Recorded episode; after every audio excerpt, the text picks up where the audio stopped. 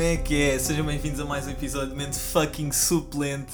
Estamos aí para o episódio 59, 11h46. Não estou em casa a gravar, o que significa que temos convidado. Quem é que temos desta vez? O meu puto Henrique.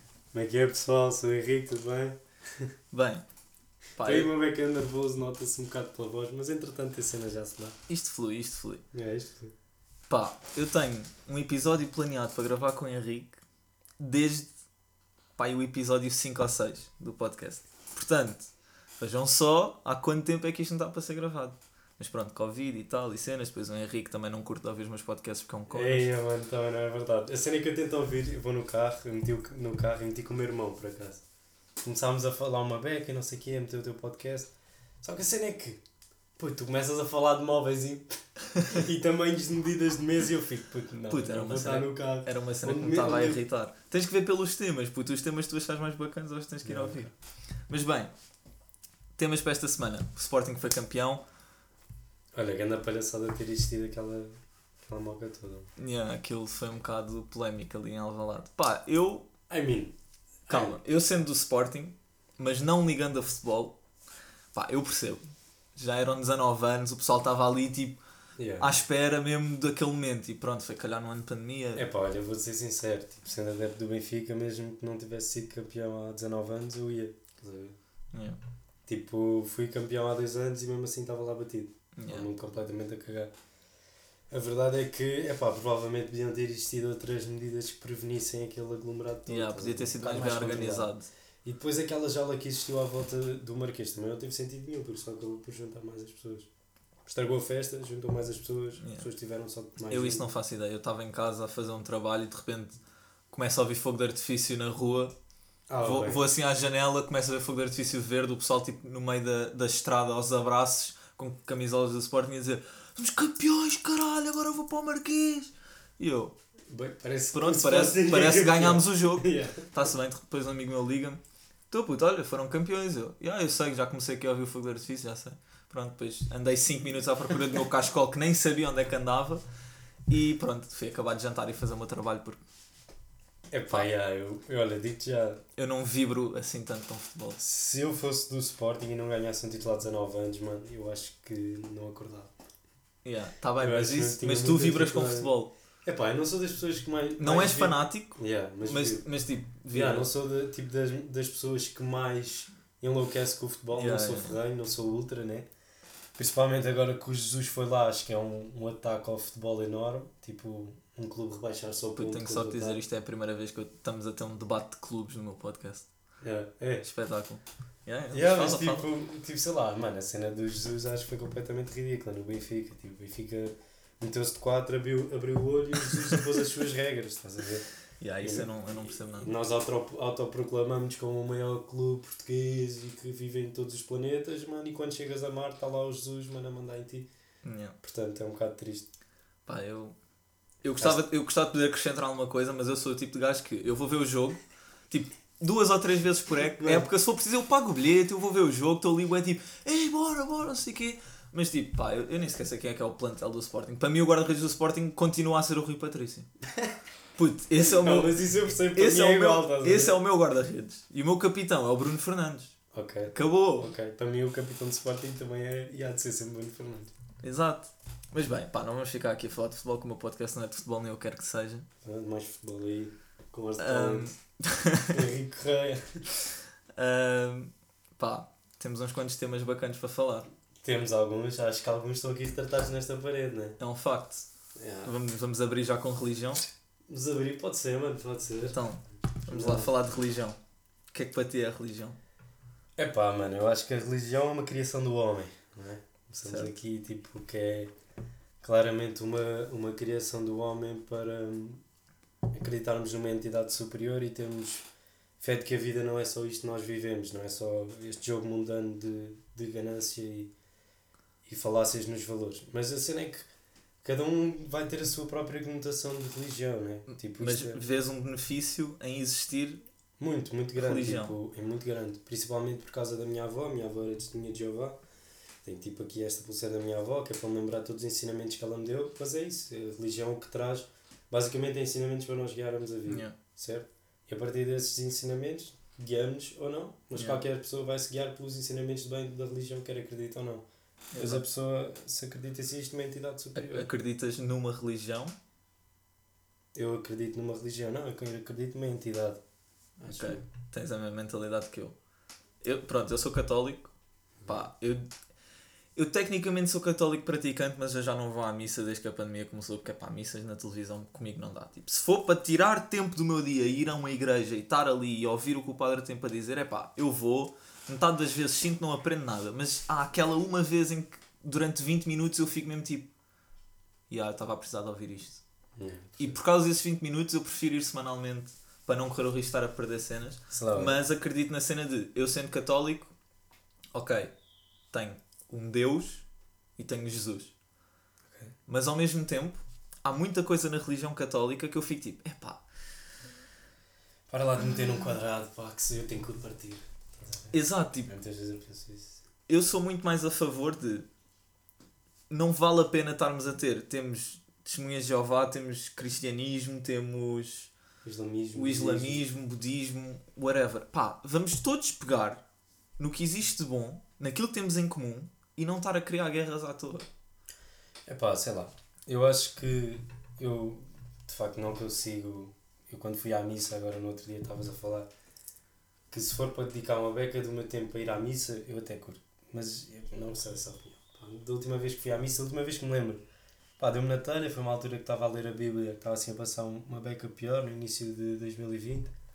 Ah, e comecei a ler uma beca da Bíblia e não sei o quê, deu-me na telha no domingo de ir, a- de ir à missa.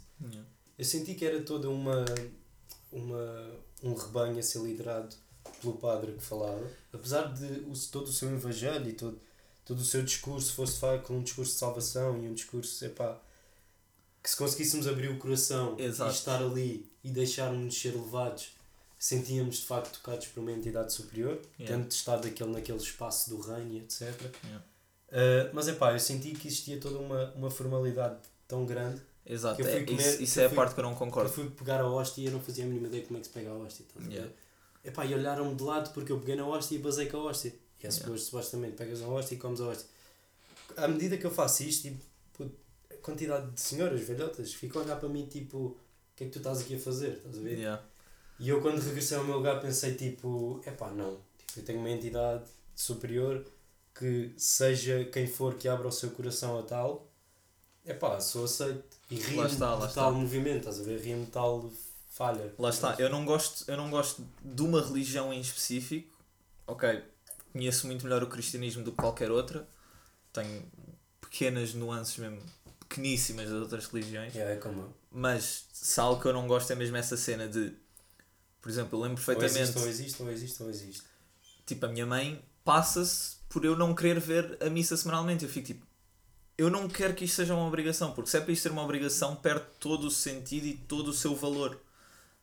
Eu acreditar numa entidade superior é uma espécie de refúgio onde eu sei que se eu tirar a minha mente daquilo que se está a passar e me focar numa entidade superior, tenho um certo conforto vindo dessa tal entidade, mas que não implica, tipo, ok, semanalmente tenho que ir à missa. Yeah. Ah, porque tu também visitas os teus amigos com regularidade. É pá, está bem, mas se eu ficar dois meses sem falar com os meus amigos, não deixei de ser amigo deles. É verdade, se eu fico verdade. duas semanas em que não falo com Deus, não rezo, pá, Pá, eu acho que, o- eu acho que o amor não, não, se, não deriva só da, da presença. É, uma Sim, gran, sim, é um sim. grande fator, mas também depende do tipo de amor. No facto é que a religião é um tipo de amor. sim. Tipo, nós quando olhamos para cima, ou amamos as nuvens e o céu, ou não amamos Yeah. as nuvens e o céu. Eu acredito que muito parte desse, desse amor vem, vem a religião. yeah. Mas, por exemplo, os meus pais, muito contrariamente à tua mãe, nunca nos impingiram, entre aspas, a nenhuma religião. A minha avó tentou-nos guiar sobre os ensinamentos das testemunhas de Jeová, mas também não nos impingiu. Nós íamos lá às celebrações do reino e etc. hum, quando, quando era a Páscoa, mas, mas nunca nos impingiram nada. Tanto Sim, que eu não sim. fui batizado, tanto que apesar dos meus avós serem extremamente católicos da parte do pai, será a avó da parte da mãe, que era testemunha de Jeová, extremamente católicos, nunca nos impingiram nada. E acho que isso depois também existiu, também passou para nós toda uma liberdade de pensar sobre as diversas religiões. Por isso é que, por exemplo, depois Também me, queria, também me despertou muita curiosidade em ler o Siddhartha, o, a história do Siddhartha, que é um Buda. Epá, que de lá também tiras muitos ensinamentos bons. Estás a ver? Também ensinas a. Puto, para de bater na mesa, eu tenho medo que a mesa estar a abanar vai interferir com o áudio. É que eu estou tipo a pensar, a estou a dar assim. É. Ahm, mas é, por exemplo, daí dessa, desse tipo de religião também tiras vários ensinamentos lindíssimos, tipo ter o pensamento correto, a atitude Exato. correta. Nós estás a ver? guiarmos, nós guiarmos a nossa vida por linhas que de certa forma foram criadas, no meu caso, por ter sido sempre educado na religião cristã, por ir à catequese, fiz tipo as cenas todas até agora, não, não falhei mesmo nada. Tipo, os ensinamentos que isso me deu e a forma como delineou o meu ser de hoje em dia já tem o seu valor. Eu não preciso de todas as semanas ir à missa para continuar a ser uma boa pessoa, para continuar a saber que tenho que ter respeito ao próximo, saber que tenho que ter amor ao próximo, não ser ganancioso, não. Eu acho que o melhor exemplo disso, mano, são as beatas tipo, que, existem, que existem na igreja. Exemplo, Sim. Muitas dessas senhoras que olharam para mim à volta, tipo, de como a olhar quando eu me voltei para trás com a hóstia, pá, eu não acredito que metade delas pratique todo aquele evangelho Exato. Só o só de lado, só o olharem de lado não é aquilo que é suposto ser não é- não é praticado aquilo que na, na religião. Tipo, por exemplo, eu, eu gosto muito mais de quando me deito à noite fazer uma oração e descansar um bocado o meu ser nesse seio de uma entidade que eu desconheço, mas tento conhecer. E à medida que vou orando e cada vez que oro mais, sinto que a minha ligação é mais forte, tanto que às O vezes seu orar é ter tipo uma conversa. é ter literalmente uma conversa. Às vezes Exato. falo, falo como irmão, às vezes falo como pai, e de Yeah. pai para filho, estás a ver? Como se eu fosse o filho. Às vezes falo ah, como se fosse irmão, que, tipo, como se fosse uma mão dada. Às vezes falo mesmo até como se fosse um retrato da, da voz da minha avó. Yeah. E falo mesmo como se estivesse a falar com a minha avó, que a minha avó tem Alzheimer. Às vezes fica um bocado complicado falar com ela. Mas, por exemplo, eu acredito tanto que Deus, se assim quisermos chamar, vive na minha avó, que a minha avó não diz uma. Mano, se conhecesse a minha avó, a minha avó não fez, diz uma frase direita, estás a ver? Yeah. E ela me fala assim. Yeah. E ela fala muito baixinho e sempre que ela fala baixinho eu tento encostar o ouvido para ouvir um bocadinho mais, tipo do género. Não sei que código é que tu me estás a dizer, mas tu foste tocada por uma mão especial. E Yeah. ver? Há aí qualquer coisa, Yeah, há aí qualquer coisa que me há uma mensagem que me está a ser passada que eu ainda estou a Eu decifrar, quero mas. mesmo que me guie. E eu sinto que Yeah. essa mensagem, em qualquer pessoa que acredite em- qualquer entidade, consegue recebê-la e está apto para receber. Yeah.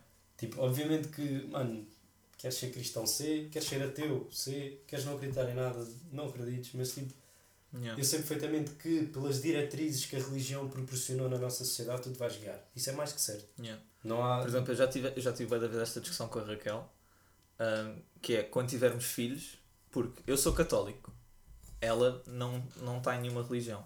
Tipo, a mãe era católica, o pai foi educado em testemunhas de Jeová, mas nenhum deles é praticante, ou seja, ela não foi mesmo educada em nada. Pois. Teve contacto, mas nunca foi educada em nada. Já, já tivemos esta, esta discussão. Se tivermos filhos, vão para a catequese, sim ou não? Ok. O que é que, o que, é que tu farias? Por exemplo, agora ao caso da Clara.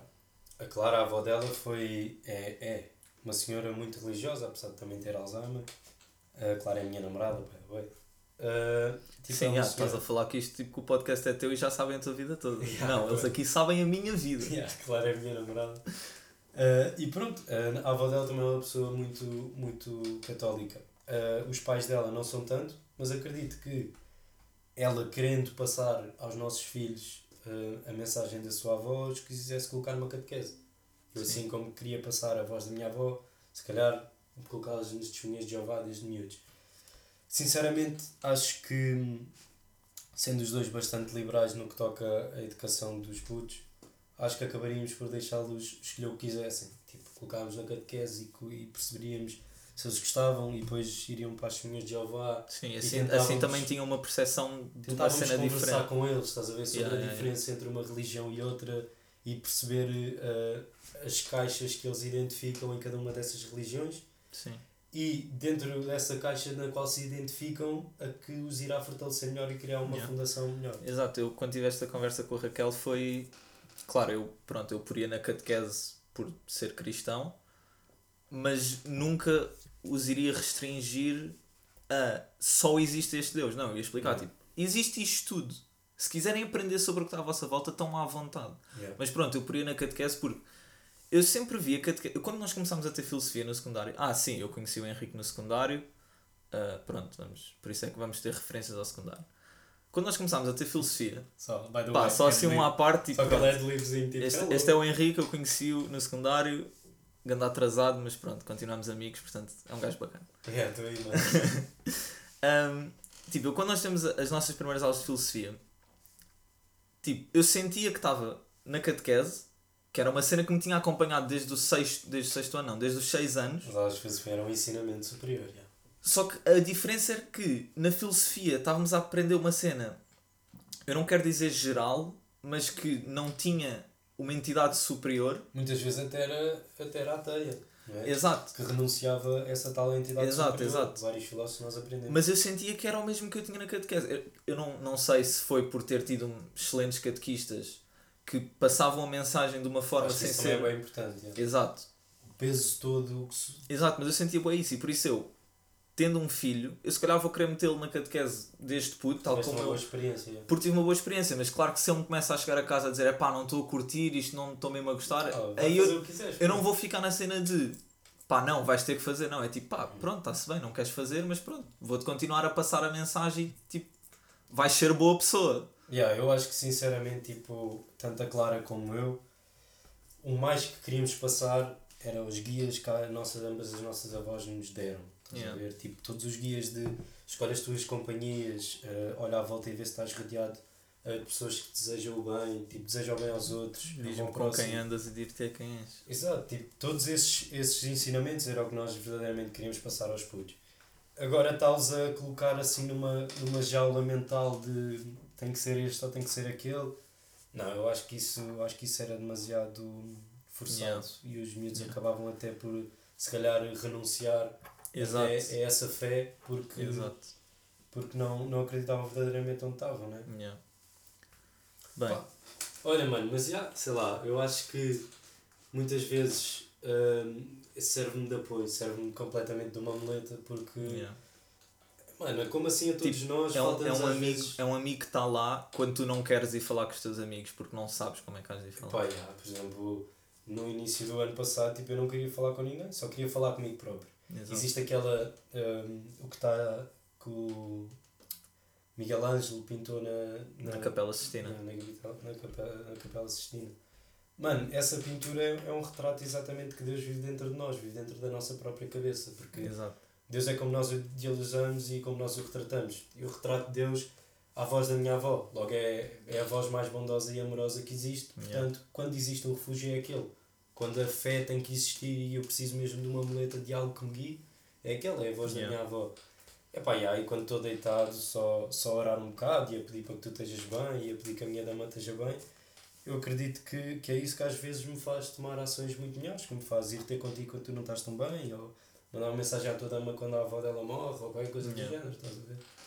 Porque eu acho sinceramente que essa ligação que tu, tu fazes para cima, deixas de olhar tanto para baixo, tanto para o teu umbigo, começa a ser um bocado mais altruísta e menos egocêntrico, e a partir do momento que fazes essa displicência toda e deixas de jogar esse jogo do ego, passas a Exato. ter um. Mostrar amor pelos outros. Yeah, passas a ter muito mais. De que é que serve eu estar fixe e eu muito. ser muito bom quando depois toda a gente à minha volta, ou que deveria estar à minha volta, está mal. Sim, não, não serve de todo ter, ter o prato cheio se a mesa está vazia, né? Yeah. Exato. Um, epá, yeah, mas muitas das letras depois de que escrevo são derivadas daí, parte da, do luto em que renunciava tal essa voz, depois uh, todo o, o amor que comecei a voltar a ganhar quando percebi que, que estava a renunciá-la e percebi do quão forte mais ficava por dentro, tanto pá, mantava muito o sentimento de ansiedade, mano, falar à noite só com não sei quem, percebes? Yeah. Só esse sentimento de, de me tirar a ansiedade e a paranoia que eu construí à volta de certas jaulas mentais egocêntricas completas, tipo, só, só essa pequena chave, mano. Deixas de sentir que estás a andar sozinho. Yeah. Sentes que tens tipo uma ceninha no teu ombro que está tipo, Completamente. bro, estou contigo, estou a tomar conta. Yeah, obviamente Tá também, tens, também tens sempre um lado esquerdo que de vez em quando estás a passear e vês tipo Yeah. assim um ofosco e what the fuck acabou de passar nesta cabeça. Yeah, yeah, yeah. O pensamento não é mundano, mas epá, tanto É normal, toda se existe o bem existe o mal, existirão sempre em equilíbrio, senão Yin não conseguirão existir. Portanto, yeah. se eles existem em unidade, nós temos de saber aceitar os dois lados. A verdade é que também sei aceitar que, que o gajo lá de baixo me está a puxar a ganga e às vezes me tenta dar uns tiros na cabeça, mas se me tenta dar uns tiros na cabeça é porque o gajo lá de cima me está a tentar ensinar. Por Yeah. exemplo, quando, quando acontece algo de mal na minha vida, por exemplo, quando a minha avó teve, teve um, um A, não sei explicar, é um, é um indício de AVC, basicamente. Epá, a minha mãe ficou muito triste, estás a ver? Tipo, a entrar ali, muito triste quando nós tivemos toda aquela situação. Uh, e de facto tentei ajudar a minha avó do melhor que consegui, mas a verdade é que depois que a minha avó ficou melhor, tipo, eu percebi, ok, tu testaste-me para perceber se eu conseguia amar a quem me amou, estás a ver? Yeah. Eu sinto que tu me testaste para ver se eu consigo ser o homem que a vida precisa que eu seja. E isto vai existir ao longo de toda a nossa vida. Todos, todos os pequenos percalços eu tomo-os um bocado como testes ao meu ser feitos por alguma coisa superior. Por exemplo, se se te é dada uma facada nas costas, a maneira como o tiras do terceiro chakra, o terceiro chakra é força de vontade, a maneira como o tiras e sacas dessa faca para a desfazer e não teres ódio, para conseguires lavar e voltar a ser uma pessoa melhor, para te construires depois de todo esse acontecimento de ódio e de mágoa, para construir sobre essa advença, mano. Eu acho Yeah. que só consegues fazê-lo com fé e com crença. Yeah. Acho que é mesmo. Pá, tenho que só dizer que vocês estão neste momento a ouvir o podcast com mais knowledge que existe em Portugal inteiro. Não, não é, mano. Não sei nada. Ok, pode não ser o que tem mais knowledge, mas é pá, nós estamos aqui a trazer bom conteúdo. Digam lá que não estão todos aí a pensar agora. Ah, pois, isto é muito bom conteúdo, mas bem, vamos continuar na religião ou. Pá, por mim podemos continuar, estás a ver? Olha. Por Ah, exemplo, puto, há bocado estava a ler. Tipo, vocês não estão a perceber, mas nós estamos neste momento no quarto do Henrique. Ele tem as paredes todas escritas. Que ele um dia passou-se dos cornos e começou a escrever a parede toda à caneta. Isto tem aqui textos e textos. por Tipo, exemplo, olha, este, este aqui, este texto aqui que está mesmo aqui ao pé de nós, que está. Isto, e o, meu, o meu quarto tem todo um, um jogo engraçado. Não sei se tu já me percebeste que é. Ali daquele lado esquerdo, quando tu estás de costas para, para a janela, ou seja, quando estás de costas para a vida, do lado esquerdo tens o diabo, que é aquele retrato cinzento com o vermelho e com o laranja. E depois tens Deus, aqui do lado direito, que é este retrato dourado, também com o mesmo vermelho.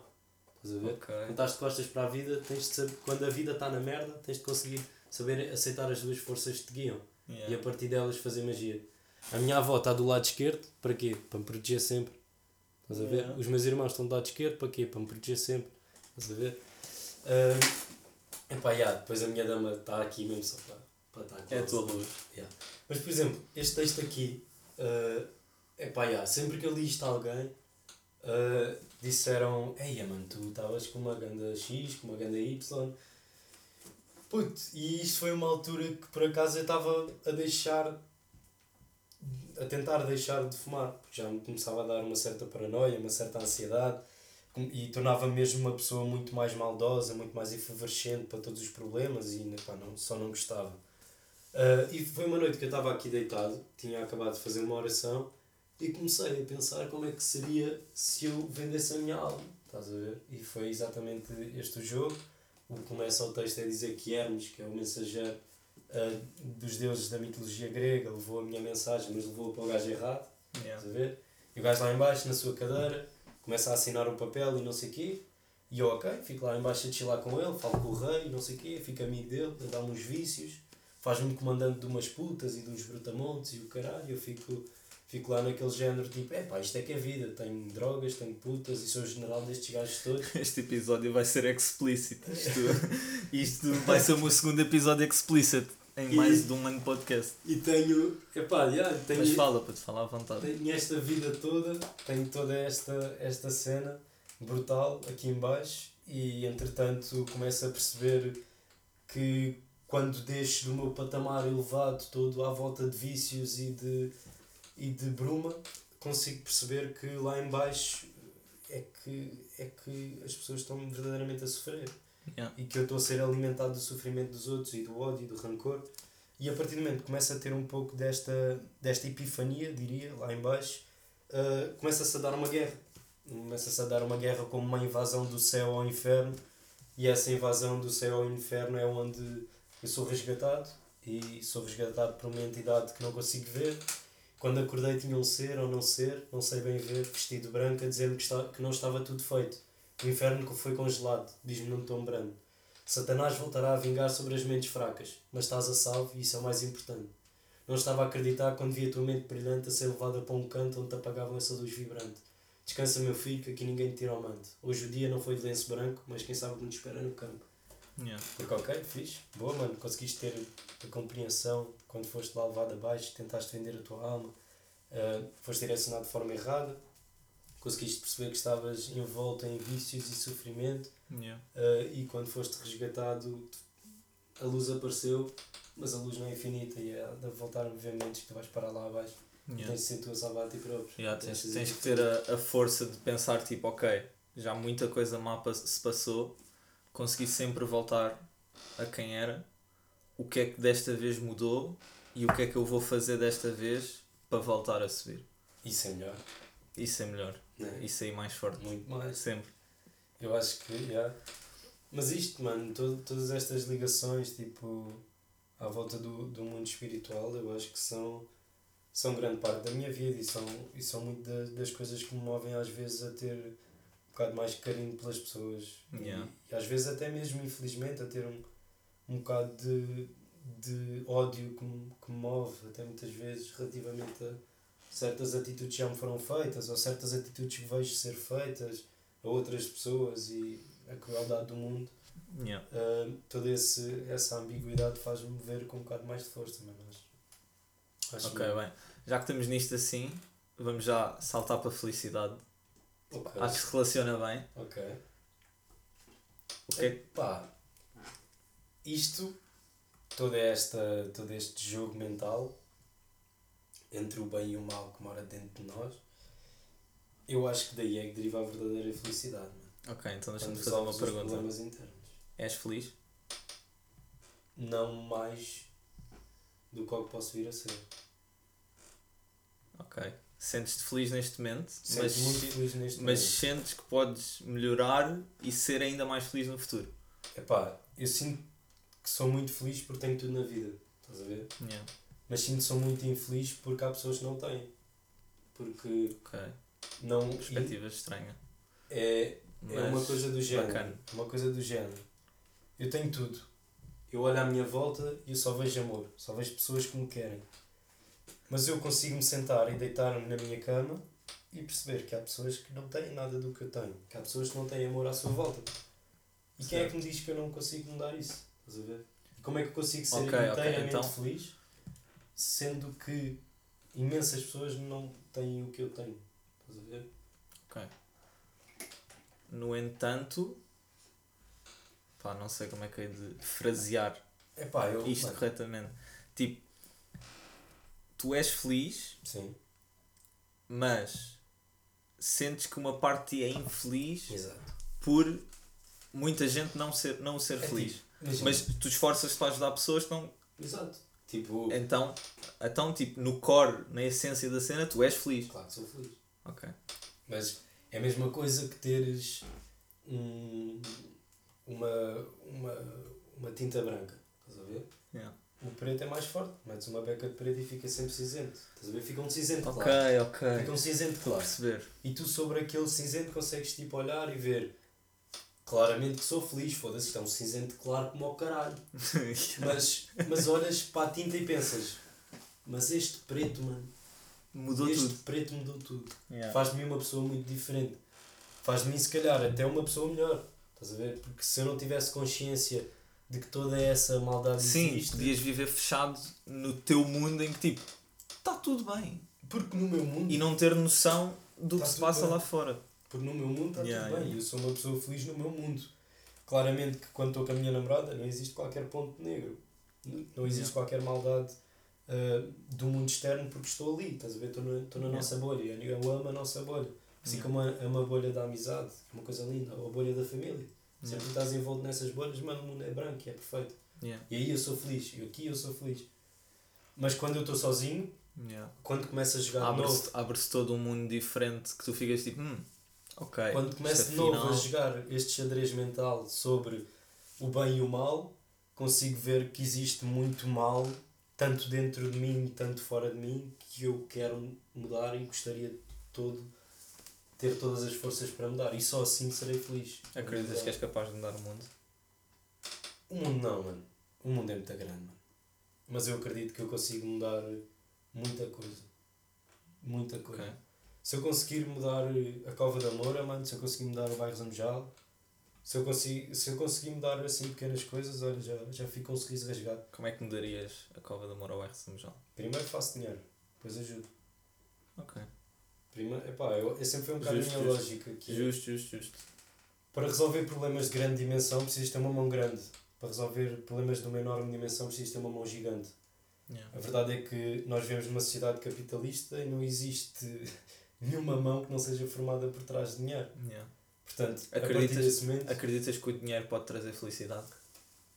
o dinheiro não compra felicidade, se a pergunta é essa. O dinheiro nunca na vida vai comprar felicidade porque Mas qual é que é a relação que tu sentes que existe entre o dinheiro e a felicidade? eu sinto que se o dinheiro for utilizado de uma forma altruísta e não fizermos da nossa família sócios, se nós fizermos para alimentar a família, os amigos eh, e toda a comunidade à nossa volta Feito Para de forma ética. Exato. Para construir e para que não só a comunidade te ama a ti, mas que tu a ames a ela e vejas toda a gente à tua volta melhor, o dinheiro aí compra muita felicidade.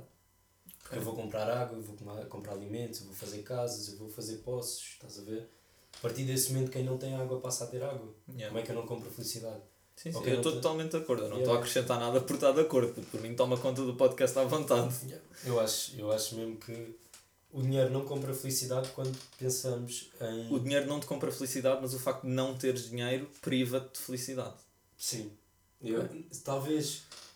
Talvez.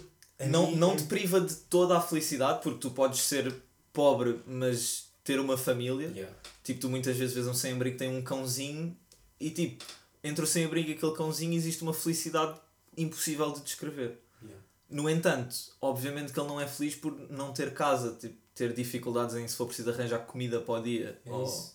Yeah, ok. Tipo, todo aquele jogo entre o, o, o bem e o mal que eu cá estava a retratar, tipo, eu, para mim, para mim, o dinheiro a mim não, não me traz a maior das felicidades. Como eu estava a dizer, tenho tudo. Tipo, tudo que eu quero eu tenho. Yeah. Tenho dinheiro para comprar as coisas, entre aspas, que me fazem feliz. Yeah. E jantar com a minha namorada, beber uma cerveja Tens possibilidades. contigo. Exato. Mas eu não tenho o dinheiro para ajudar toda aquela pinta negra que, Yeah. que me impede de ter uma mão maior. Estás a ver? É o dinheiro que me impede de ter uma mão maior. Portanto, primeiro é preciso de facto ganhar capital, depois de ter capital conseguimos construir um castelo forte para toda a gente. E que Yeah. não seja um castelo de areia, né? que seja um castelo de cimento para toda a gente. Yeah. Ah, Gostavas de um dia ser bilionário? não, acho que não precisamos. Acho que não precisamos desse kit todo. Ok. Se, eu, se eu fosse bilionário, voltava a ser milionário. Porque dava aos bilhões. ok. Acho que isso tem sentido. Pá, eu... Tens alguma coisa contra bilionários existentes? Não, mano, claro que não. A maior parte dos bilionários. Tens alguma coisa contra, por Existem. exemplo, o Jeff Bezos ser bilionário? Mano, o Jeff Bezos fe- fez a sua fortuna.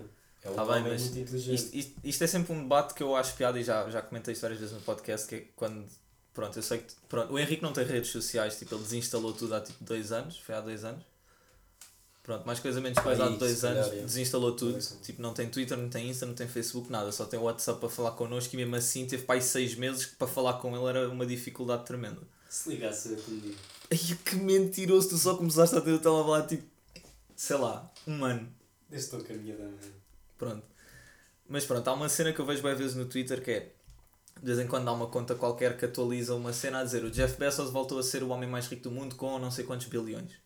E há sempre alguém que diz, porra, tantos bilhões podia acabar com a fome em África. Mas eu acho que o pessoal não percebe a cena de O dinheiro não é dele. ele não tem o dinheiro na conta. Yeah. Tipo, ele tem um império que está avaliado nesse dinheiro. Mas a partir do momento em que ele vender a sua parte desse império, Aí sim tem dinheiro. ele tem o dinheiro, mas o dinheiro depois acaba porque deixa de haver uma fonte de Mas, rendimento. por exemplo, Mas também existe muita polémica. Tipo, trabalhares na Amazon, tu és quase escravo.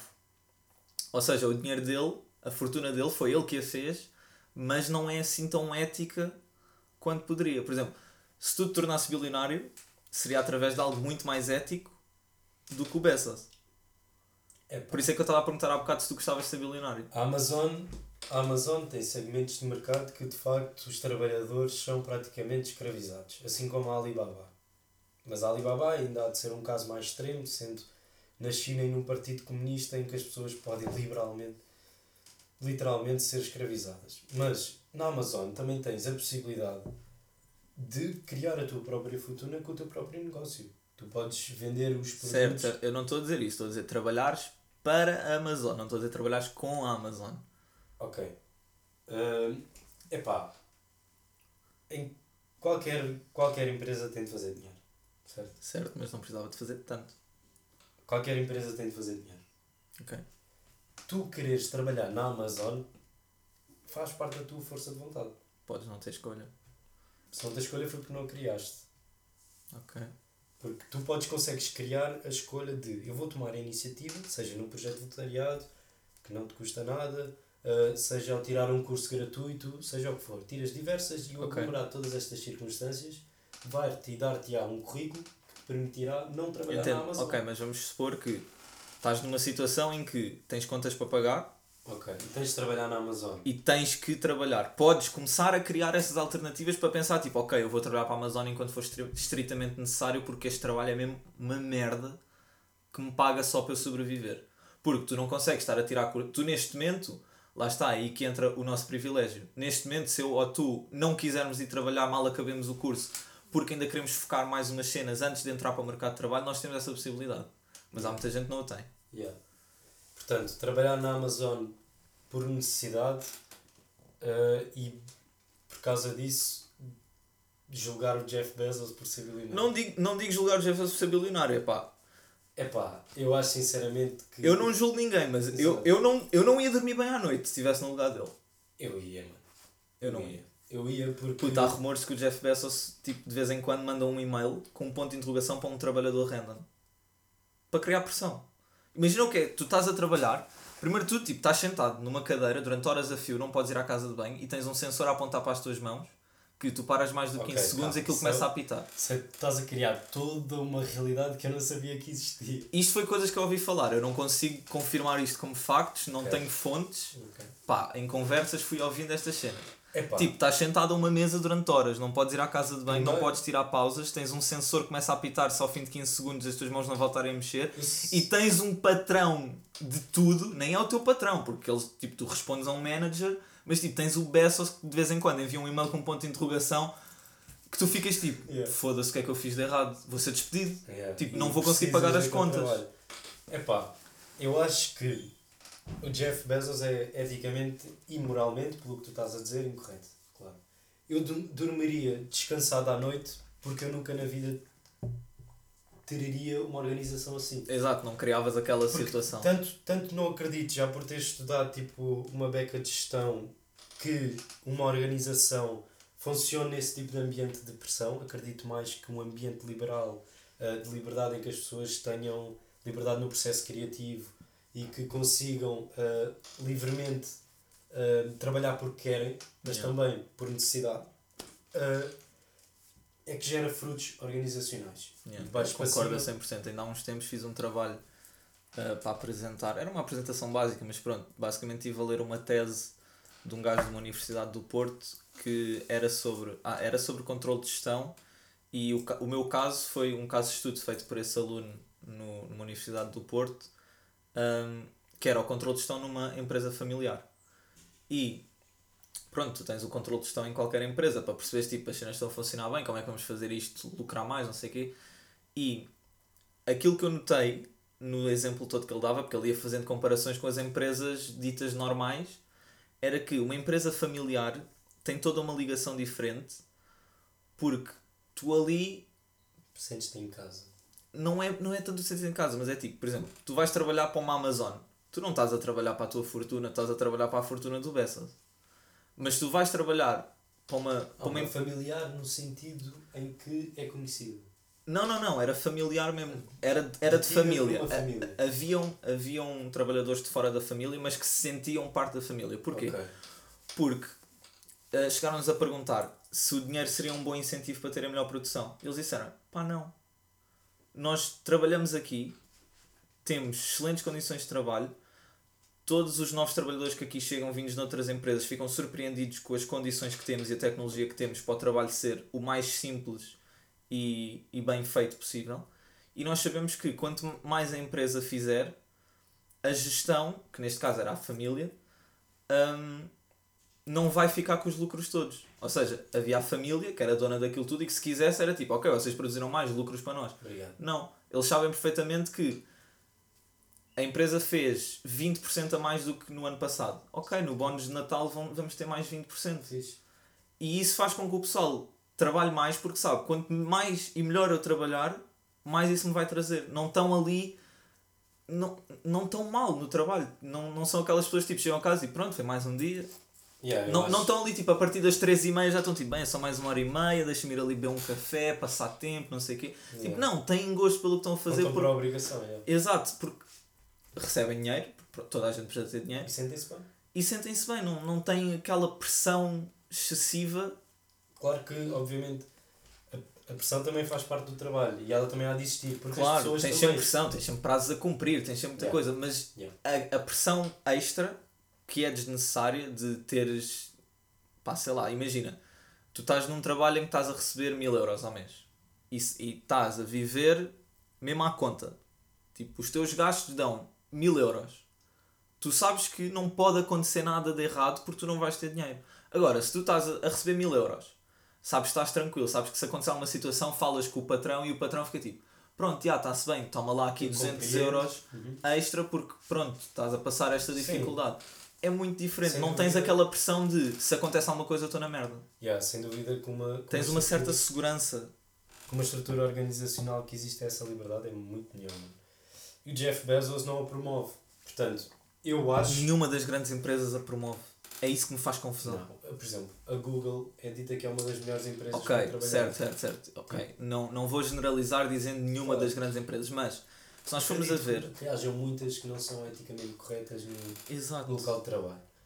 E acredito que todas as pessoas, todos os CEOs que neste momento são podres de ricos, poderiam alterar a estrutura financeira para os trabalhadores se sentirem mais e dormirem descansados à noite.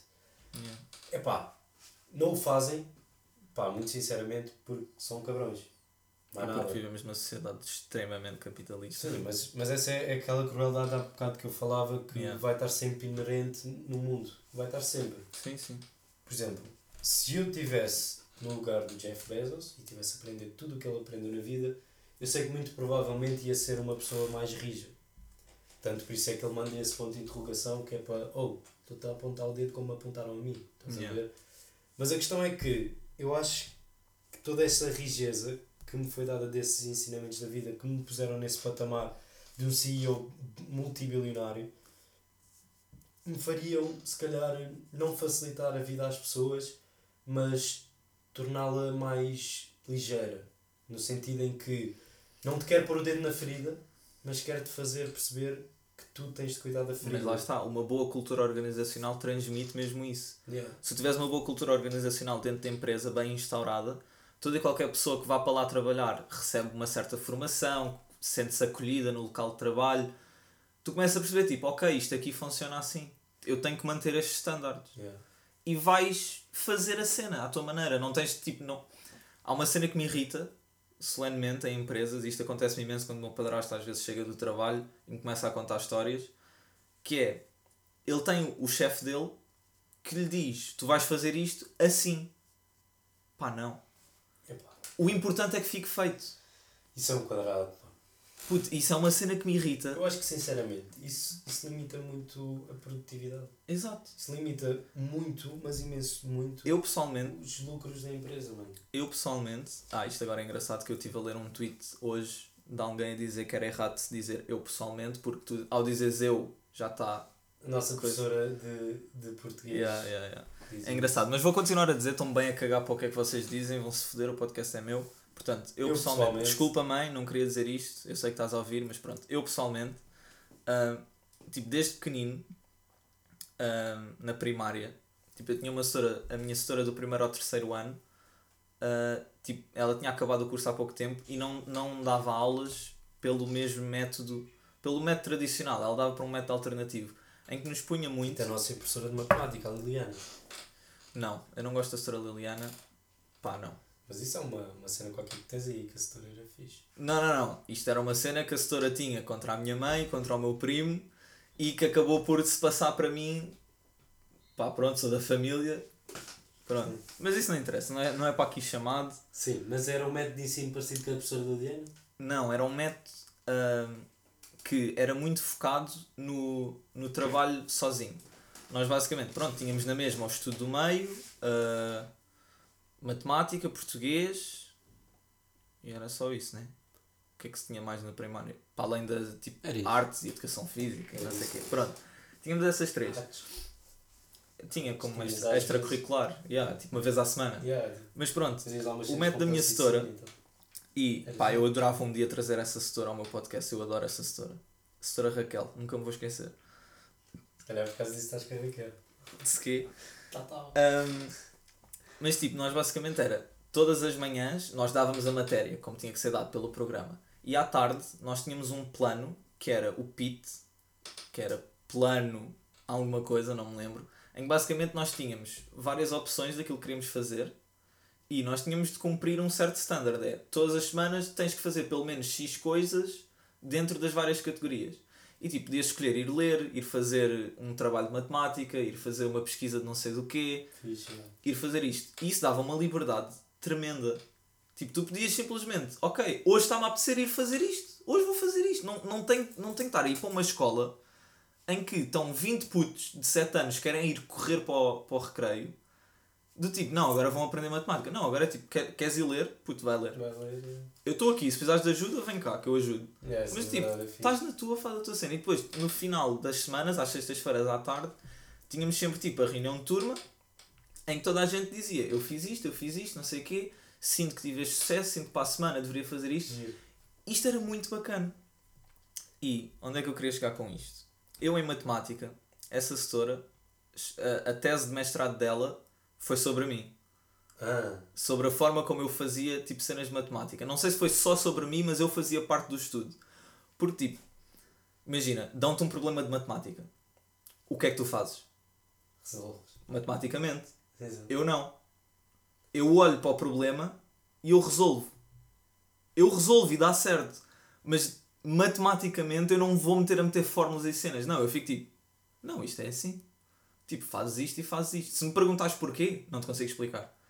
É uma cena que a minha mãe se passa cada vez porque eu tenho uma mente muito mais organizada matematicamente.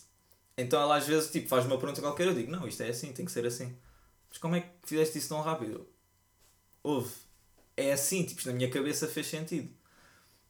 Yeah. E, hum, por exemplo, até que a tal cena, eu ganhei aquele mestrado na faculdade, foi exatamente à pala deste raciocínio que eu tenho, porque o setor fez uma pergunta e disse que estava a valer um valor para aquela cadeira, quem acertasse tinha mais um valor no teste. E eu começo a ver, tipo, braços a levantar, pessoal a mandar respostas, e o setor, não, vá, tem mais um minuto.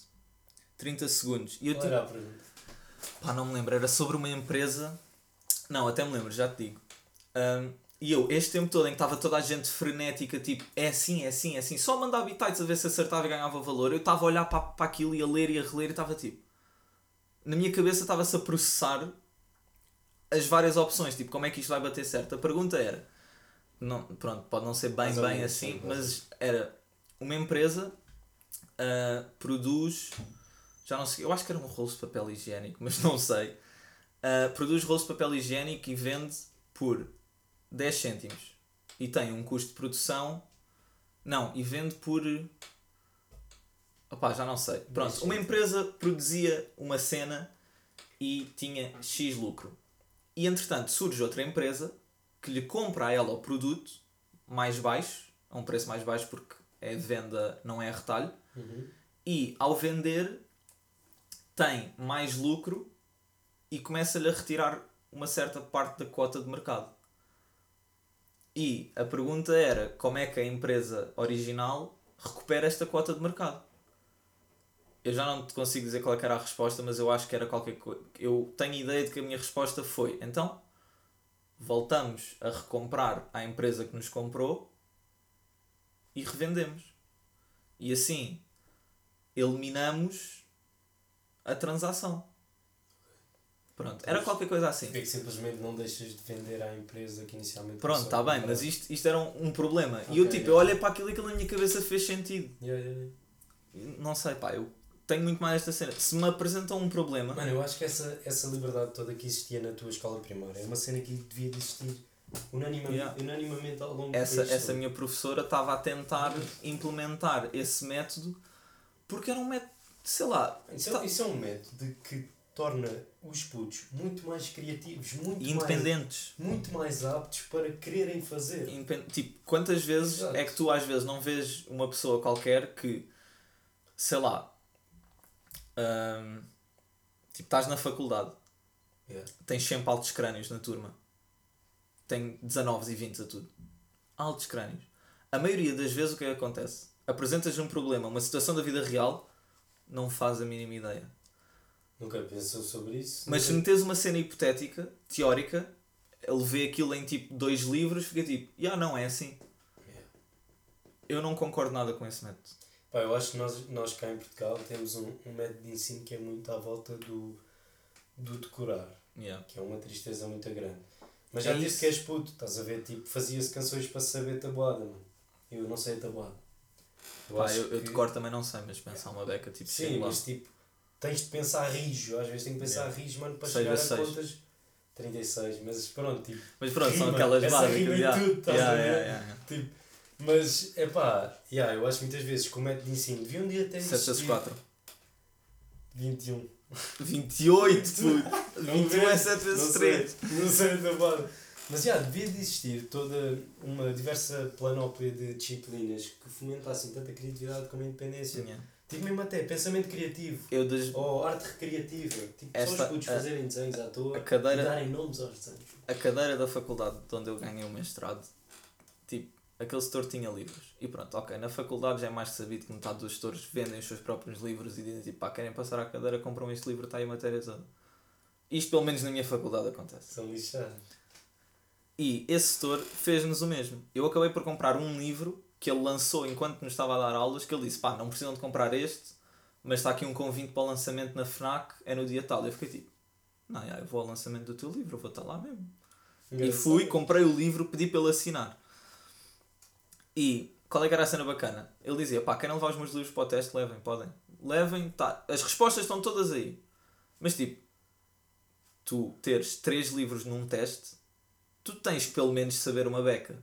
Só que não precisas saber tudo de cor ali no momento. Porque eu no mundo real, se eu, a partir do momento que abrir a minha empresa, que provavelmente há de ser num futuro próximo, não diria mais, mais do que um ano, Tipo, eu se tiver um problema, eu não vou ficar ali tipo. Como é que é? O que é que eu faço agora? Não, eu vou tipo. Pego num livro que eu penso tipo, epá, acho que este livro me vai elucidar uma beca. Yeah. Vou falar contigo, vou ligar à minha mãe, faço não sei o quê, Yeah. que me vai ajudar. Eu chego a um teste, eu posso ter estudado imenso. Tipo, eu engano numa conta, já me fodi todo. Isso aconteceu tipo, há duas semanas. Todo, todo o processo por trás da resposta também tem o seu valor. Exato. Na resolução dos problemas reais, muitas vezes conta mais o processo. Sim. Porque imagina, se eu tento ajudar com um problema teu e ao longo do processo todo eu estou a acompanhar, mas tu acabas por não resolver o teu problema. Yeah. Mas foda-se, eu estive aqui a acompanhar durante o processo, posso não ter ajudado a encontrar a resposta, Claro, mas estivemos aqui. claro, e, exato. isto no criar uma empresa, e isto no resolver problemas organizacionais, e isto Ou qualquer outro problema. emocionais, Exato. claro, tipo mentais, etc. Ah, mas isto voltando à felicidade. Yeah, puto, isto, puto, já estamos quase com uma hora de podcast. Ah, não, deixa eu estar, deixa eu estar. ainda não falámos de nada. mano. Yeah, puto, ainda, ainda temos. Já só temos mais um tema. Mas vamos deixar isto em aberto, que é para o pessoal não ficar já tipo, ui, qual é o próximo tema? Se bem que deve estar no título, mas. Yeah. Ah, Vamos só continuar. mas, é pá, yeah, voltando só uma beca atrás, tipo, eu acho que dormia bem à noite sendo bilionário. Não, eu dormi bem à noite sendo bilionário se soubesse que Toda a a minha gente- fortuna a teria gente- vindo de forma ética. Toda a gente que está a trabalhar por baixo de mim e a ajudar-me a criar a minha fortuna está bem. Yeah. Tipo, sendo o Jeff Bezos, eu dormia bem porque eu não era o Jeff Bezos, estás a ver? Exato. tipo, fosse aquele Ou seja, carequita. se tu fosse o Jeff Bezos, tu não dormias bem. Se Exa- fosse exatamente o que ele é, Exato. perdão, tu não dormias bem. Yeah, mas eu nunca seria o gajo, estás a ver? Porque se Exato, eu estivesse exato. nos pés dele, eu tinha o meu cérebro, porque eu Yeah. sou eu na mesma. mas Yeah, tu ias ficar tipo, yeah, bro, isto, o que é que se está a passar? Tipo, turn this shit around. Tipo, estamos Não bué tá a resultar. Tu viste, tu viste a maneira como eles partiram, tipo, earnings per share, mano? Os gajos partiram. Eu tenho alguns investimentos na bolsa, não sei o quê. Ah, tipo, os gajos, Só assim. os gajos bateram. Mano, historicamente, na bolsa nunca tinha existido um ganho de earnings per share tão grande como o deles, mano. Tinha sido uma. Os analistas tinham dito que eles iam lançar, por exemplo, 7 dólares por ação de ganhos para os acionistas. Eles lançaram tipo 15 dólares por ação, estás a ver? Isso é Eles partiram mesmo Normalmente aquilo fica tipo Nem 3, esguinha, nem 4. esguinha. Por exemplo, a Alibaba era, era projetado que mandassem 1.9, que lançaram 1.5. Desceu logo 9% a ação, estás a ver? Yeah. Tipo, isto costuma ser assim, estás a ver? Sim, sim. Uh, a Eu, tô- Amazon. eu, eu, eu não estou nada dentro desta cena, apesar de estar a gestão de empresas, tipo, não estudo nada.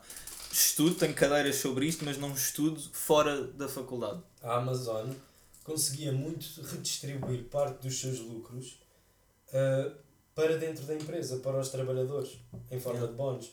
Isso motivaria imenso. Vamos supor que em vez dos 7 dólares que eles distribuíram, tinham distribuído 4,5. E todos esses Não, mas eles 2,5. distribuíram 7 dólares. Eles fizeram em ganhos por ação 7, 15 dólares. Acima, a 15. s- 8 acima do esperado. Estás a ver? Ok. Portanto, mas imagina que isso significa que eles tiveram muitos lucros acima do esperado. Portanto, cada acionista, imagina, tu tens uma ação, recebes 15 dólares. Não, mas é como se tivesses ganho por a reter. Não é. Não a recebes em forma de dividendos, eu não estou a falar de dividendos. Ah, ok, ok. Estou a falar. Pá, eu estou em gestão de empresas. Eu estou quase a ser licenciado e não sei isto. Vocês estão a perceber o quão Não, mal pessoal. está. Tenho só que ir, ir à casa de banho, estás a ver? Vocês estão a perceber o quão mal Mas- está o mas sistema que- de ensino. Mas todo, todos estes lucros. ele- vai lá à casa de banho e já Mas, fala. todo- mas se esses lucros, se ele tivesse lançado esses lucros para a organização, para toda a gente que está abaixo dele, motivava muito mais as pessoas a trabalhar nesse, nesse Sim, ambiente familiar. As Exatamente. pessoas eram mais felizes e ele dormia descansado à noite. Mas a Exatamente. cena é que ele dorme na mesma. Nós vivemos num, num mundo onde o cão come cão e o ex-cão ex Yeah. Ai ai. Bem, maltinha. Estou outra vez eu. Voltámos a um episódio normalmente suplente. Vamos. Temos aqui o episódio 59 e meio. A meio do, do episódio 59.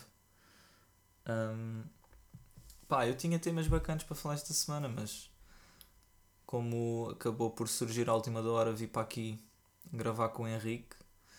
ahm, acabei por não não falar de nada. Mas pronto, olhem. Estamos agora a falar de investimentos na bolsa. Espero que estejam a curtir do episódio.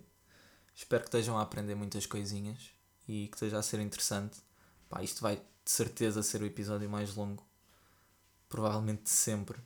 Mas pronto, olhem, considerem tipo isto um especial de um ano ou algo assim. Ah, pronto, Henrique já voltou. Já estamos de volta, malta. Estamos de volta. Estás a considerar o, o especial de um ano? Estavas a dizer? Estava a considerar o especial de um ano que isto vai ser provavelmente o episódio mais longo Sempre.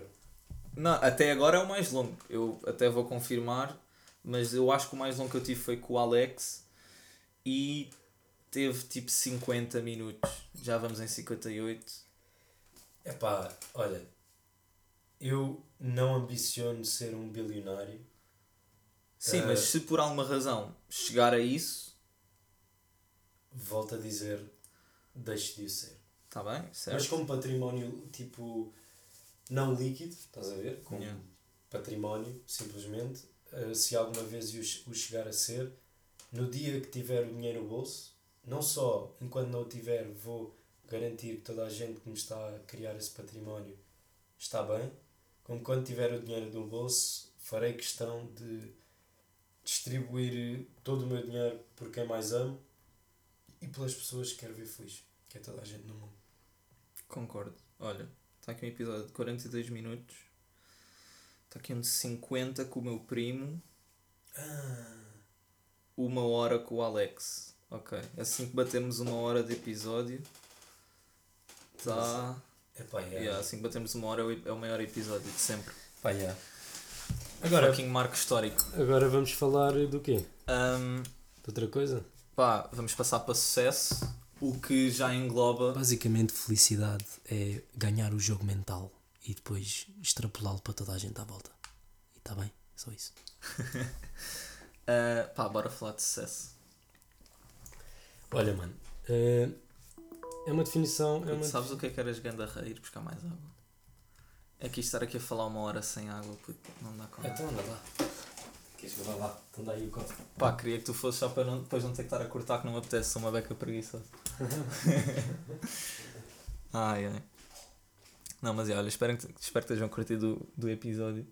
E isto basicamente está a ser uma conversa normal entre mim e o Henrique. Tipo, nós temos, sempre estamos juntos, sempre- temos sempre conversas deste género que podem não ser tão aprofundadas, mas acaba sempre por ser eh, cenas assim. Portanto, yeah, desta vez decidimos meter um microfone no meio e estar aí a gravar. Pá, Ganda reizão. Ai, eu estou com tanta sede. Aquele é que é o meu copo. Não quer cá Eh, Covid. pá, já, mano. É, depois podemos fazer outro podcast a abordar melhor os temas, estás a ver? A aprofundá-los mais. Eventualmente devemos gravar mais episódios, não te preocupes. Não, mas é, bora falar de sucesso. Sucesso. O que é que tens a dizer sobre sucesso? Para introduzir. Antes de começar já, uh, Pá, n- nem vou, nem vou. Ahm, não queres falar? não, não vou. Ah, Vou. Olha, sucesso é uma, uma, uma definição que só começou a ficar inerente na minha cabeça mais recentemente. Sentes que tens ou estás a caminho do sucesso? Sinto que estou a caminhar, mano. Sinto que começo a que- o que é que- caminhar. O que é que tu visualizas? Como sucedido. Como, yeah, quando é que tu vais considerar que, ok, eu, eu tenho sucesso? Olha, vou considerar que tenho sucesso quando conseguir hum, trabalhar num sítio em que ao mesmo tempo esteja verdadeiramente a realizar o bem. Em que consiga estar a trabalhar, por exemplo, hum, em Moçambique e estar numa aldeia no meu PC, trabalhar para a empresa que estou a trabalhar, uh, com o meu dinheiro e daque- naquela comunidade estar a fazer o bem. Ou estar a trabalhar mesmo aqui em Lisboa, ou no Porto, ou em Braga, ou em Guimarães, seja onde for, estar no meu PC, a fazer o meu dinheiro e quando acabo e fecho o PC, saio pela porta, a minha vizinha da frente me conhece, trata-me pelo meu nome, dou-lhe um abraço e um beijinho, como é que está, como é que está a sua filha, deixo lá abaixo e a senhora do prédio da frente também me conhece, dou-lhe um abraço e um beijinho. Pá, eu, E- preciso, eu preciso só dizer que tipo a nossa geração precisa tanto de começar a ter uma mentalidade assim. É que tipo, tu tens noção que tanto eu, tu, o nosso grupo de amigos mais chegado, tipo, nós temos uma mentalidade que não é o comum na nossa geração. Eu É, pelo pá, menos é. tenho essa ideia. Eu sinto que nós fazemos parte tipo, dos 10% ou 25%, vá, que eu sinto que o pessoal está a começar a ganhar noção. Mas tipo, dentro da nossa geração nós temos parte dos 25% que têm uma boa mentalidade. Eu acho que é. Tipo, E não querendo tipo, meter paninhos quentes em cima de mim e estar tipo, eu é que sou muito bom. Não. Mas Ah. é pá. Yeah, tipo, eu vejo, eu vejo o sucesso como depois de caminhar até, até ao outro lado da rua, sei lá, mano, um gajo pede-me ajuda e eu ajudo. yeah, O, teu, o teu sucesso não é pisar de quem estiver à frente até conseguires atingir o, meu patamar. sucesso é, é ter a minha família, é ter a minha dama, é ter os meus filhos, ah, é ter muito amor do meu lar, construir um lar em que os meus filhos se sintam bem, consiga dar amor à minha mulher, ah, criar um lar onde os meus amigos são bem-vindos todos os dias depois do trabalho, ah, para lhes dar uma refeição, para lhes dar um abraço, para fazer uma churrascada, para beber um copo. Uh, para fumar o que eles quiserem, na altura não sei o que é que vai haver, se calhar o tabaco já se cheira, portanto já não se fuma. Uh, Referências, isto são referências à conversa que tivemos a semana passada. portanto, tipo, é pá, yeah, mas o, o mundo que eu crio de, de sucesso é um mundo em que toda a comunidade à minha volta me ama e eu amo de volta, estás a ver? E- Ok. E, que existe toda uma, uma interdependência com todas as pessoas que existem à minha volta. Yeah. uma, uma mão firme, mas uma mão firme de volta, toda a gente que me acompanha para nos elevarmos mutuamente. Yeah. Eu acho que é isto. Não preciso de ter eh, milhões, basta-me ter uns quantos milhares para, para ajudar as próximas gerações de reis da família Correia. Sentes que já estás a trabalhar para o teu sucesso? Já, mano, hoje em dia, O que é que estás a fazer? acho que hoje em dia já, já só me levanto mesmo com o intuito de, de, de viver com a minha dama, mano. Acho que hoje Ok. em dia, quando me levanto de manhã, já começo a pensar, eu vou criar o meu lar, eu vou fortalecer já desde, ri, já desde puto as, as minhas raízes. Yeah. As minhas raízes vem muito a minha família, os meus amigos e a minha namorada. Neste momento o passo que eu quero dar é acabar a licenciatura, começar a fazer o mestrado, ter um cash de lado e enquanto estou no mestrado começar a trabalhar para, para sair de Yeah. casa. Não. O que é que eu estou a fazer? Epá, Yeah, vamos lá falar de projetos. tem começado um projetozinho ou outro. yeah. Ah, eu acho que assim a cena de mais peso que me ocupa mais tempo é, é de facto a bolsa. Que Que está ligado ao teu projeto, New Future Investments, pessoal. Diz aí as redes sociais, que eu não sei, tipo os ads. epá, é new.future.investments. É, um- é uma no Instagram e no Twitter é New Future Invest. É New Future Invest. Yeah. Yeah, pessoal, vão seguir essas contas. Se quiserem entrar no Discord deles, eles têm um canal de Discord. Onde falamos e debatemos algumas ideias de investimento, tanto ah, ações e, e etc., como também de private equity. Tipo, sei lá, os amigos meus abriram uma, uma, uma explicadoria, um centro de explicações online e dá para investir no, no centro de explicações. Estás a ver? Yeah. Tipo, se quiseres meter lá não sei quanto queres para depois ter retorno. Para além da New Future, também está a ser desenvolvido um novo projeto que já está em andamento, que é parte da New Future, mas na realidade é uma galeria de arte chamada P-Art. Perceberam? Se não perceberam, estão no podcast errado. Não sei como é que aguentaram uma hora tanto knowledge, porque claramente o vosso cérebro não funciona tão bem como o nosso. Estou a brincar, estou a brincar. Fiquem lá aí no podcast, não se vão embora. Estou aqui, estou aqui, está tudo Estamos aqui, está tudo tranquilo. Uh, mas já, epá, é, de facto a bolsa é aquela cena que pá, que eu sinto tenho o mundo dos negócios dentro de mim, estás a ver? Tipo, Yeah. eu quando olho para a bolsa, tipo hoje, mano, hoje estava, hoje por exemplo, cheguei aqui, abri isto e estava com, com mais 23 euros, ok? Agora estás a ver este valor aqui? Estava com mais 23 euros. Mais 23 euros. Hoje, ok? E eu comecei, ai puto, estou a perder 2,8% do meu portfólio. Estás a ver? Estava a perder tipo 200 pau quase. Hum. Uma coisa assim do género. Comecei a pensar, ok, eh, o que é que eu posso fazer para diminuir um bocado isto? Pus um bocado de dinheiro dentro para aproveitar algumas oportunidades de negócio que surgiram devido ao último sell-off no mercado. Vendi algumas posições que tinha mais lucro, nomeadamente o, o JP Morgan, que é um, um banco norte-americano, vendi com 36% e voltei a comprar depois ações que de facto me estavam a ter um grande, eh, que me estavam a matar muito os rendimentos do portfólio. Comprei mais porque acredito nas empresas. E é exatamente essa a filosofia que tenho tido relativamente aos mercados, que é pá, só não se estressar relativamente a flutuações de curto prazo. Que recomendações é que tens para o pessoal que esteja a ouvir e queira investir?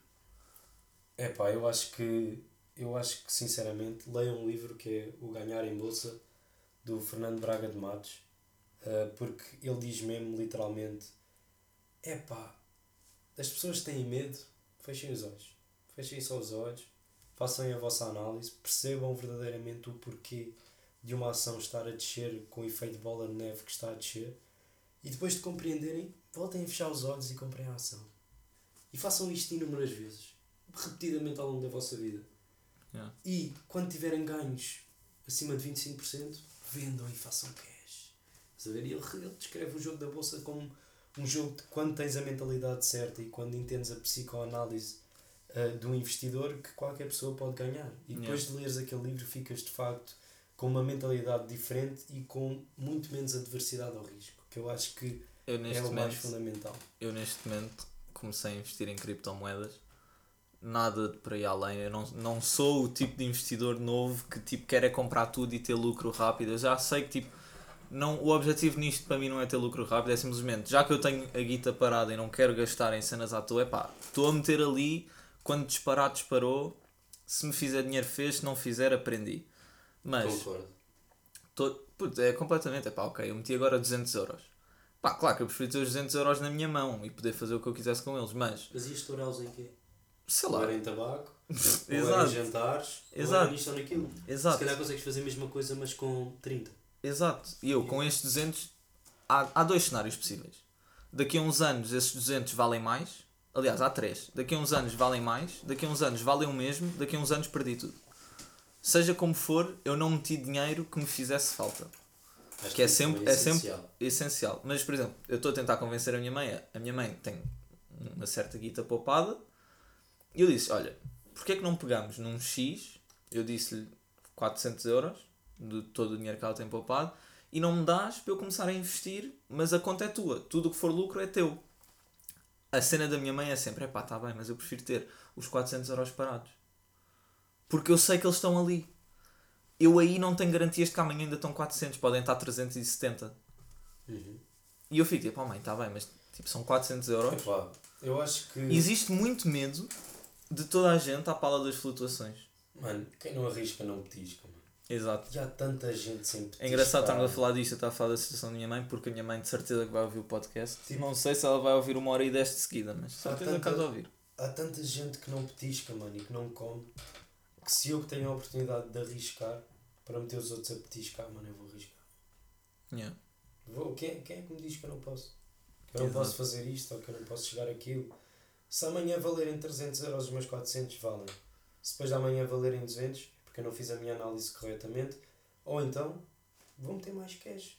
E os Yeah. meus 200 daqui a 2 anos valem 700. Yeah. E fiz 300 paus de lucro. Exato. Porque- O grande truque é não se meterem nisto com guita que não podem perder e achar que vão ficar ricos do dia para a noite. A Ninguém fica é, rico é, do dia para a noite. quem sabe fazer dinheiro fez muito dinheiro. Portanto, quem é que fez muito dinheiro? Como é que eles fizeram muito Como é que dinheiro? eles começaram a fazer muito O dinheiro? que é que, o que, é Porque o mais provável. E o que grande atitude problema é que eles é. tinham relativamente aos mercados para fazerem tais fortunas? O grande problema é. mercados. Como? Há uma imagem. Há uma E a partir desta interrogação começas a, a pesquisar um bocado e percebes, ok, Warren Buffett tinha este tipo de mentalidade quando começou a investir. Vou tentar adotar um bocado dela. O Benjamin Graham tinha um bocado desta mentalidade quando começou a investir. Ok, vou adotar também um bocado dela. Fernando Braga de Matos diz-me estes ensinamentos. Vou também tentar adotar um bocado Yeah. dela. E sempre que a minha cabeça, porque nós somos seres que são derivados de emoções, me disser para fazer alguma coisa oposta, eu vou pensar, quem sou eu? São merdas. Merdas que agora está a achar que consegue aqui dominar o jogo da bolsa e mexer como se mexe os tomates. Não, mano.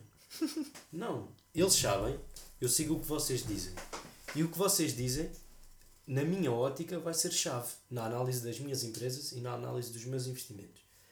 E depois é ter simplesmente uma margem de segurança, que é isso que tu estás sempre a falar. Que é Exato. ter sempre a consciência de que se este dinheiro não me vai fazer falta, então posso o colocar. Exato. Tipo, Se este dinheiro me vai fazer se falta. o dinheiro é para a renda da casa, vocês não vão ter essa guita a achar que daqui a uma semana fizeram o, o, dobro triplo, yeah. ou o triplo e vão pagar a renda e vão ter guita. Não, não, não. Para, ainda vão para o um- Correm o risco de ficar sem casa. Tipo, não vamos fazer este tipo de coisas. Mas o principal é também não achar que se fica rico dia para a noite. Há uma imagem que nunca me vai sair da cabeça, que provavelmente deves ter visto já há bué de anos, de vez em quando aparecia em redes sociais, que é uma imagem de um gajo que está a dar um espetáculo para uma sala cheia e o gajo está a empilhar pratos. Tipo, tem aqueles pauzinhos nas pontas dos dedos e tem um na boca e um na cabeça. Cada um tem um prato a rodar. E ele não deixa cair os quatro pratos. Pronto, ok, é uma imagem, obviamente não vai deixar cair porque não é um vídeo. Mas atrás dele existe toda uma escadaria até ao palco que tem dezenas de pratos partidos. O que é que um gajo retira desta imagem? Ele realmente ele agora está ali. Mas ele primeiro partiu muitos pratos. Por isso é que eu digo, eu- meti agora 200 paus. Epá, se eu perder os 200 paus, não é o fim do mundo. Se calhar não é o melhor exemplo. Tipo, eu primeiro bati com a cabeça. Tipo, eu quando era puto, lembro-me que houve uma vez que eu pensei, epá, vou andar à roda até ficar tonto e ver o que é que acontece. E eu meti-me a andar à roda, bem, mas tanto tempo, fiquei estupidamente tonto. De repente pensei, vou à cozinha. Tranquilo, saí da sala, cheguei ao corredor, estou tonto, pumba, bati com a testa na parede com tanta força, nunca mais me pus à roda para ficar tonto. Aprendi a lição. Tipo, bati com os cornos, doeu, fiquei tipo, oi, isto não é assim, pronto, está-se bem, não é assim, não vamos voltar a fazer. Têm que entrar com esta mentalidade de tropeçar e começar a aprender que o passo tem que ser um bocado mais alto, senão vão tropeçar na calçada. Epá, eu neste momento ainda não sinto que estou a dar um passo maior que a perna com todos estes valores que tu estás a ver ali que podem assombrar a pessoa. Mas, Sim. mas sinto porque por detrás tipo informei-me, pesquisei, perguntei e, e, e da minha pesquisa surgiram mais perguntas e das minhas perguntas surgiram mais respostas Yeah. e sei lá, das coisas que li, das coisas que me interessei, que me preocupei, dos vídeos que vejo diariamente, sei lá, se perder, perder nunca, mas se ganhar 3 horas de vida a ver vídeos sobre a bolsa diariamente, é pouco, estás a ver? Tipo, Yeah. só quando não posso é que não o faço, estás a ver? Ou só quando não, não posso é que não me interrogo porquê disto ter acontecido ou porquê de estar Yeah. a acontecer isto agora. Não aprendes, Sim, não estudas a Sim. cena. mas a cena é, a curiosidade matou o gato, mas, ei, a curiosidade matou o gato quando o comboio para e tu vais ver que monstrinhos é que existem no meio das relvas, estás a Pessoal, ver? vão ver eh, Death, Love and Robots. Isso aí, a curiosidade mata o gato. Mata o gato quando vais pesquisar o que é que há por baixo do caldeirão, ou aquela cena de nós estávamos a perguntar a nós próprios quando é um, quando, quão fundo é o nosso poço mental. Quando fundo é o nosso decreto, o nosso ódio, o nosso rancor. Quão fundo é. Porque é que toda a gente diz nunca meças a profundidade de um lago ao meter lá os dois pés? Mete um. Se for demasiado fundo, tens o outro para voltar para cima. Exato, mas a cena é que, em termos de conhecimento, eu acho que a curiosidade só mata o gato quando tu começas a entrar por caminhos uma beca mais mesquinhos. Mas lá está, tu pode, imagina, tu chegas à beira de um poço e tu ficas tipo, "Hum, este poço será que tem tipo 2 metros de profundidade? Ou será que tem 50? A tua reação não vai ser, hum, deixa-me lá abaixo ver. Porque tiras uma pedra. E yeah, pegas numa pedrinha e deixas cair e ficas à espera de ouvir um splash ou aquilo a bater. Ai, nunca mais. Exato. A curiosidade mata o gato se tu não souberes ser curioso. Yeah, eu acho que é uma beca isso. Eu no outro dia estava a ouvir um podcast, acho que era um podcast, ou era um vídeo, opá, já não sei. Era alguém a explicar hum, tipo uma excelente forma de. Ah não, já sei. Hum, já sei, não, não sei. Estúpido. Ah, acho que foi um TikTok que era um gajo a explicar que muita gente tem o hábito de, de não perguntar certas coisas porque sente que vai ser julgada por não saber isso. Tipo, Eu também, eu, acho, eu acho sinceramente que, que até vamos supor, bastante recentemente eu tinha um pouco dessa vergonha, sabe? va- vamos supor, por exemplo, Mas tu percebes imenso de bolsa. É pá, não percebo nada. Ok. Tendo nós os dois como, como, Ok, percebo como comparáveis. Tu. percebes mais de bolsa que Tu. eu e posso dizer que eu percebo um bocadinho mais de criptomoedas do que tu. claro. Pronto, Facilmente. exato.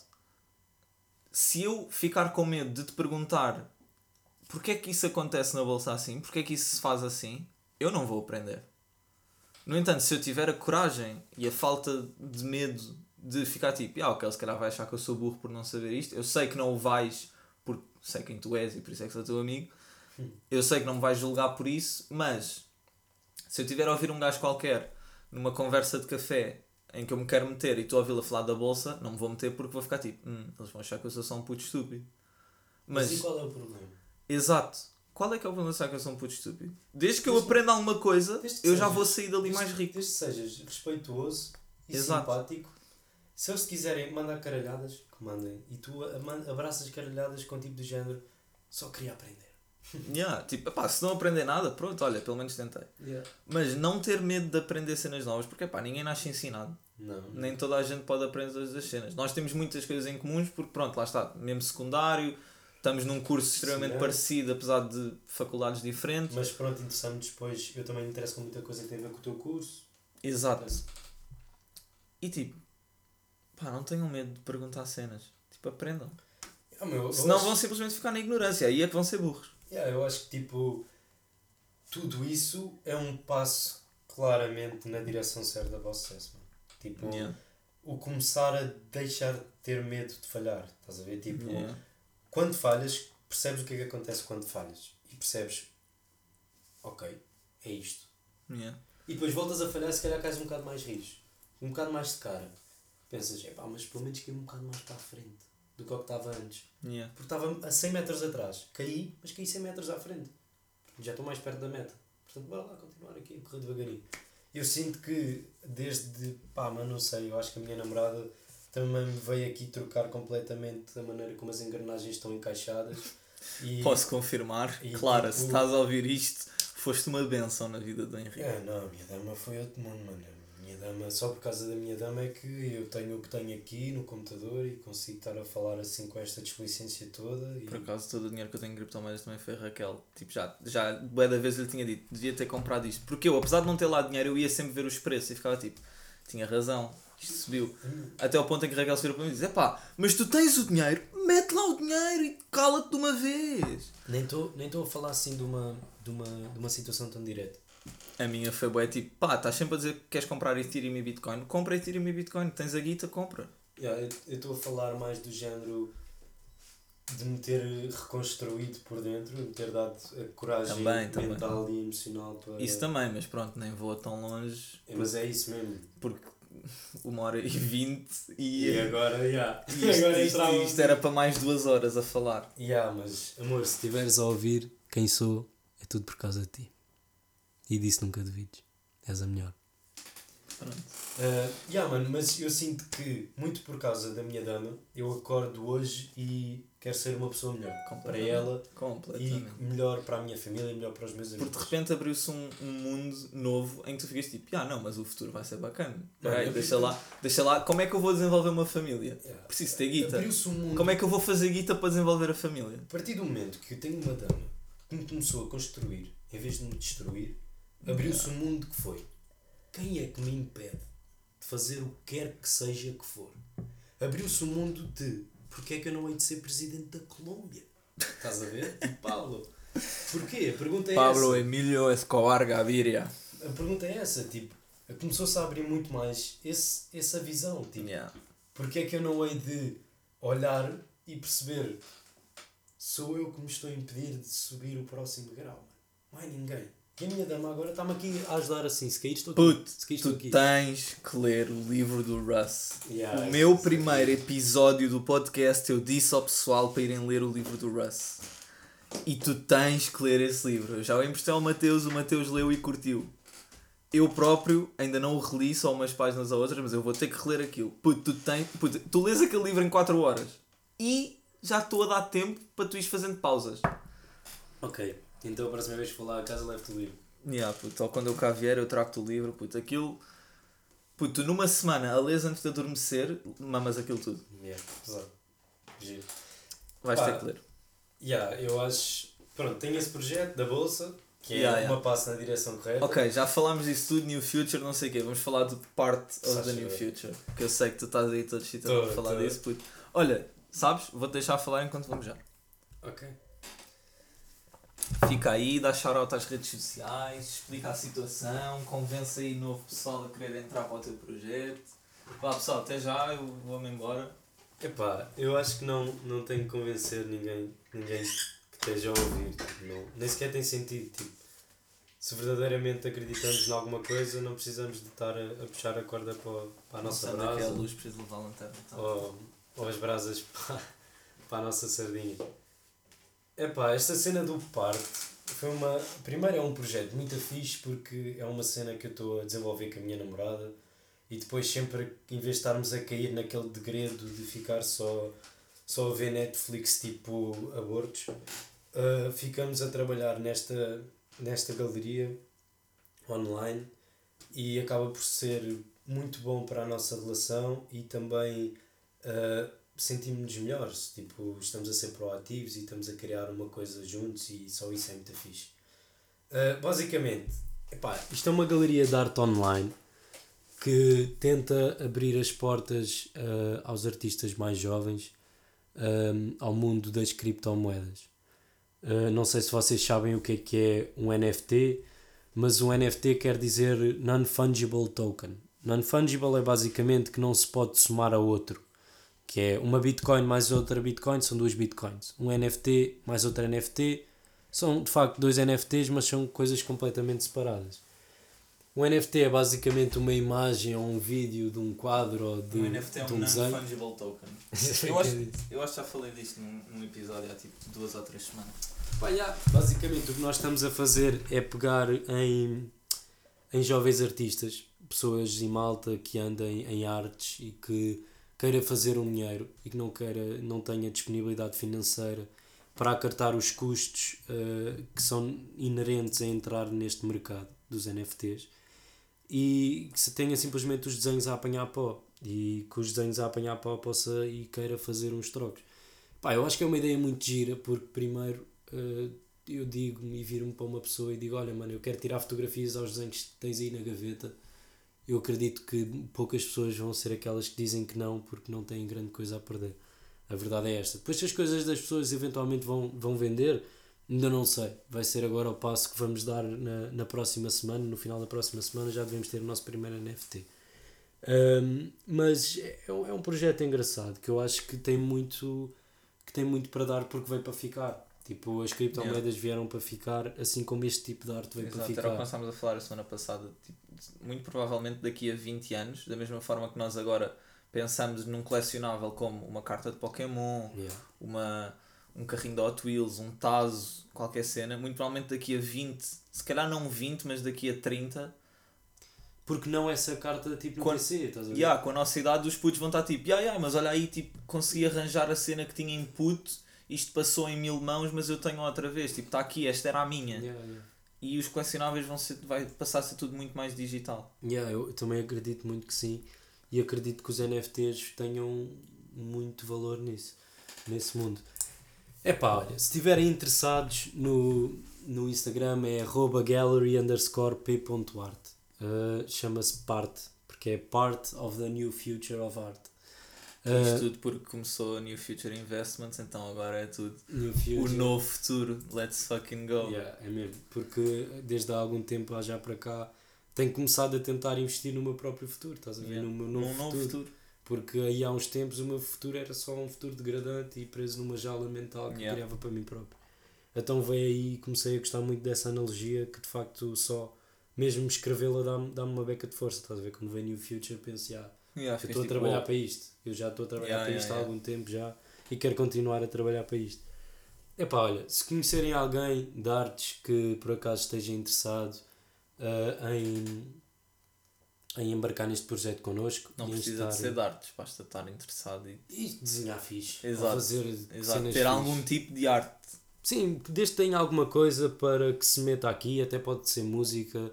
Acho que também era muito interessante nós começarmos a abordar um bocado o, o tópico da música, começarmos Yeah, yeah, a vender NFTs como música, porque a música é todo um, um segmento onde os, os artistas em si ganham 15% de uma indústria multibilionária.